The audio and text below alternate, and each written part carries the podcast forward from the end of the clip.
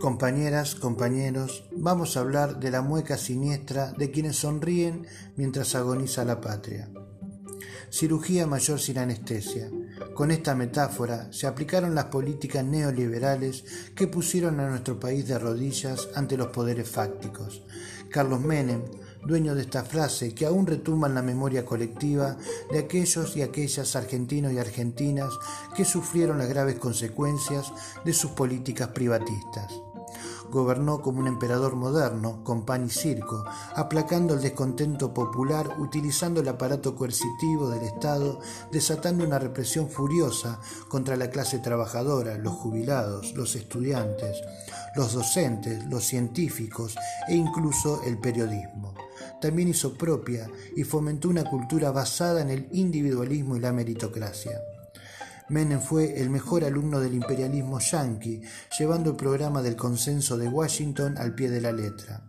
De esta manera privatizó todos los recursos estratégicos como el petróleo, el gas, el acero, la electricidad y el agua, y las comunicaciones como los teléfonos, la televisión, las rutas, el tránsito fluvial, los puertos, los aviones y los ferrocarriles realizó una apertura del mercado para que las grandes multinacionales destruyeran lo que quedaba de la industria nacional después del saqueo económico estructural de la última dictadura cívico-militar.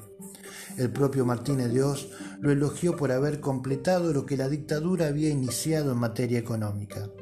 Indultó a los genocidas y reprimió a los organismos de derechos humanos. Con su pragmatismo maquiavélico degradó la política, el espectáculo farandulero, seduciendo a gran parte de las clases populares anestesiadas por el posmodernismo cultural.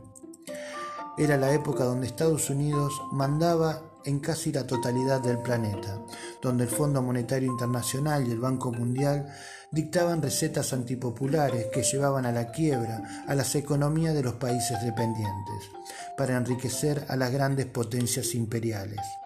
Época donde Estados Unidos imponía el pensamiento único y se plantaba como gendarme del mundo después de la disolución de la Unión Soviética, invadiendo países y saqueando sus recursos.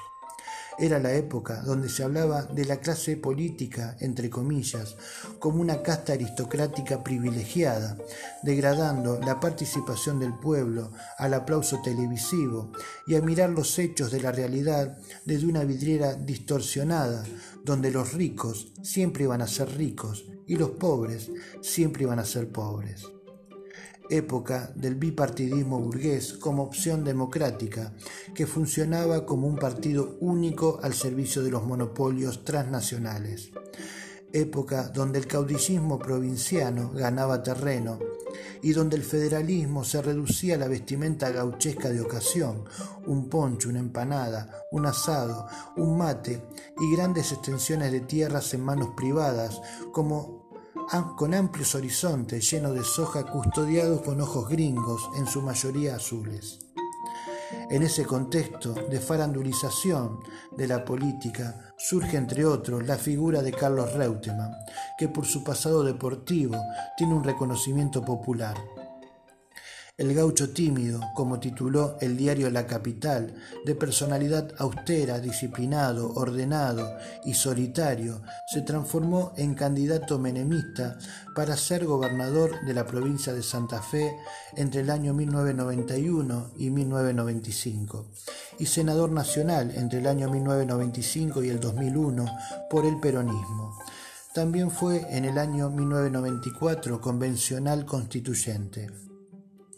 Abandona el cargo de senador cuando gana nuevamente las elecciones al gobierno de Santa Fe entre el año 1999 y el 2003. Volverá a ser elegido senador para el periodo entre el 2003 y 2009 y entre el año 2009 y 2015. Y desde el año 2015 por la coalición de derecha Juntos por el Cambio hasta el año 2021.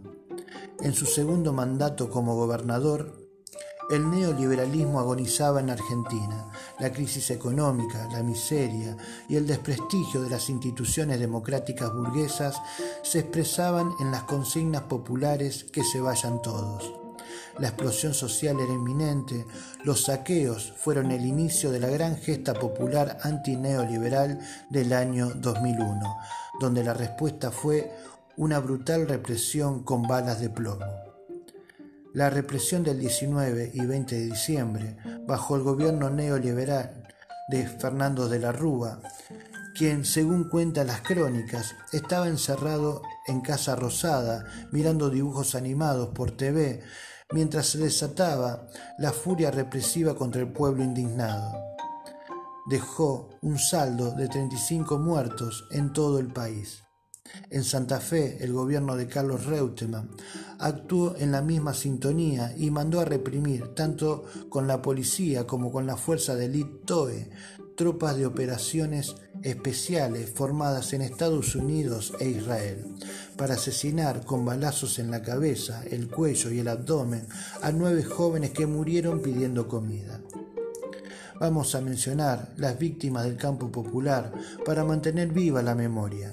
Ellos fueron Álvarez Villalba Ricardo, de 23 años, Campos Walter, de 17 años, Delgado Juan, de 18 años, García Yanina, de 18 años, Pancini Miguel, de 15 años, Pereira Rubén, de 20 años, Villalba Ricardo, de 16 años, y el militante comunitario, profesor de filosofía y ayudante de cocina, Claudio Pocho Leprati, de 35 años, todos ellos muertos a sangre fría.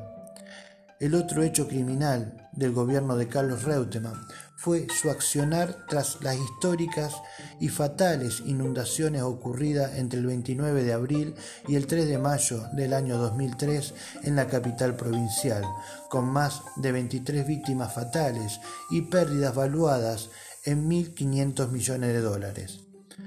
Su mandato insensible propio de un representante de la derecha política argentina, también quedó de manifiesto con la orden en el año 1992 de quemar los archivos del accionar de militares y policías de Santa Fe en la última dictadura.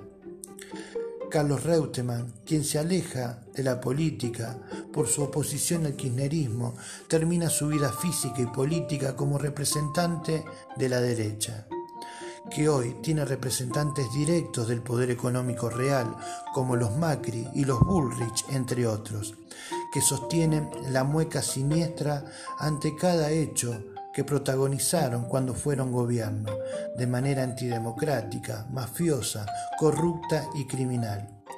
Tanto Carlos Saúl Menem como Fernando de la Rúa y Carlos Alberto Reutemann quedaron impunes por los asesinatos cometidos al pueblo argentino bajo sus gobiernos. El ciclo biológico de los ejecutores de las políticas económicas neoliberales termina con su presencia física, pero siguen vivas sus trágicas políticas. Cuando vemos a un desocupado, un muerto por desnutrición o por enfermedad curable, cuando vemos cómo actúa el crimen organizado, la delincuencia y la marginalidad estructural. Cada vez que vemos el dolor del pueblo, estamos viendo una consecuencia directa de esas políticas nefastas, un legado trágico en lo estructural y lo superestructural. En consecuencia, el pueblo y las instituciones democráticas no pueden permitir que lo mismo suceda con Mauricio Macri, a quien hoy se le atribuyen cientos de causas judiciales que van desde el espionaje a opositores políticos, miembros de su propio partido y familiares, hasta elevación de impuestos, enriquecimiento ilícito, delitos por incumplimiento de los deberes de funcionarios públicos, entre tantas otras. Y a nivel internacional se le inició una causa por delito de lesa humanidad, por apoyar durante su mandato el golpe de Estado en Bolivia y vender armamento al gobierno de facto de Yanine Áñez, siendo esta una clara intromisión en los asuntos internos en un país hermano. Escuchamos vehementemente hablar a los intelectuales y dirigentes conservadores y neoliberales de ser los paladines de los derechos humanos, cuando en realidad encarnan proyectos que excluyen a las mayorías. Poner a cada actor político en su justo lugar es la misión de todo revolucionario, convencido que la primera violación de los derechos humanos es agudizar las diferencias de clases y que el humanismo no es un concepto abstracto. En consecuencia, está atravesado por las luchas de clase. Héctor Andrés Calabraza, secretario provincial del Partido Comunista, Congreso Extraordinario en Santa Fe.